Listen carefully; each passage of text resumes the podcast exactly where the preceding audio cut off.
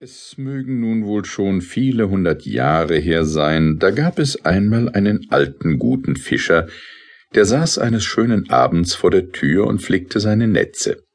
Er wohnte aber in einer überaus anmutigen Gegend.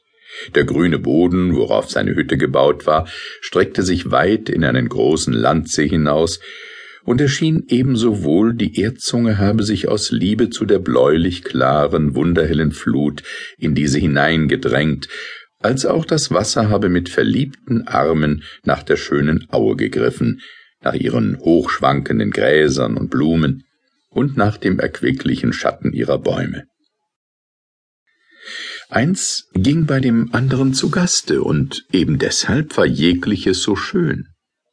Von Menschen freilich war an dieser hübschen Stelle wenig oder gar nichts anzutreffen, den Fischer und seine Hausleute ausgenommen denn hinter der Erdzunge lag ein sehr wilder Wald, den die meisten Leute wegen seiner Finsternis und Unwegsamkeit, wie auch wegen der wundersamen Kreaturen und Gaukeleien, die man darin antreffen sollte, allzu sehr scheuten, um sich ohne Not hineinzubegeben. Der alte fromme Fischer jedoch durchschritt ihn ohne Anfechtung zu vielen Malen, wenn er die köstlichen Fische, die er auf seiner schönen Landzunge fing, nach einer großen Stadt trug, welche nicht sehr weit hinter dem großen Walde lag. Es war ihm wohl mehrenteils deswegen so leicht, durch den Forst zu ziehen, weil er fast keine andern als fromme Gedanken hegte, und noch außerdem jedes Mal, wenn er die verrufenen Schatten betrat, ein geistliches Lied aus heller Kehle und aufrichtigem Herzen anzustimmen gewohnt war. Da er nun an diesem Abend ganz arglos bei den Netzen saß, kam ihn doch ein unversehener Schrecken an, als er es im Waldesdunkel rauschen hörte, wie Ross und Mann und sich das Geräusch immer näher nach der Landzunge herauszog.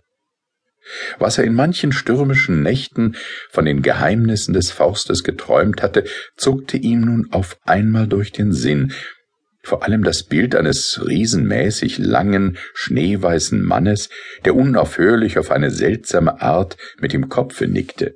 Ja, als er die Augen nach dem Walde aufhob, kam es ihm ganz eigentlich vor, als sähe er durch das Laubgitter den nickenden Mann hervorkommen. Er nahm sich aber bald zusammen, erwägend, wie ihm doch niemals in dem Walde selbsten was Bedenkliches widerfahren sei und also auf der freien Landzunge der böse Geist wohl noch minder Gewalt über ihn ausüben dürfte. Zugleich betete er recht kräftig einen biblischen Spruch laut aus dem Herzen heraus, wodurch ihm der kecke Mut auch zurückkam und er fast lachend sah, wie sehr er sich geirrt hatte. Der weiße, nickende Mann ward nämlich urplötzlich zu einem ihm längst wohlbekannten Bächlein, das schäumend aus dem Forste hervorrann und sich in den Landsee ergoss. Wer aber das Geräusch verursacht hatte, war ein schön geschmückter Ritter der zu Ross durch den Baumschatten gegen die Hütte vorgeritten kam. Ein scharlachroter Mantel hing ihm über sein veilchenblaues, goldgesticktes Wams herab. Von dem goldfarbigen Barette wallten rote und veilchenblaue Federn.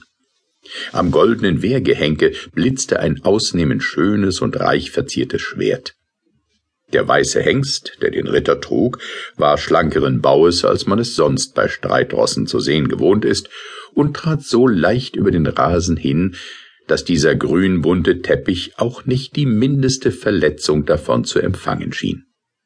Dem alten Fischer war es noch immer nicht ganz geheuer zumute, obwohl er einzusehen meinte, dass von einer so holden Erscheinung nichts Übles zu befahren sei weshalb er auch seinen Hut ganz sittig vor dem näher kommenden Herrn abzog und gelassen bei seinen Netzen verblieb.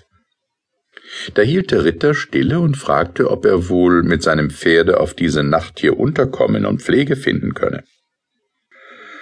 Was euer Pferd betrifft, lieber Herr, entgegnete der Fischer, so weiß ich ihm keinen bessern Stall anzuweisen als diese beschattete Wiese und kein besseres Futter als das Gras, welches darauf wächst.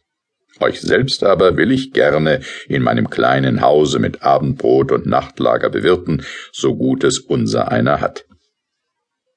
Der Ritter war damit wohl zufrieden, er stieg von seinem Rosse, welches die beiden gemeinschaftlich losgürteten und loszügelten, und ließ es alsdann auf den blumigen Anger hinlaufen, zu seinem Wirte sprechend,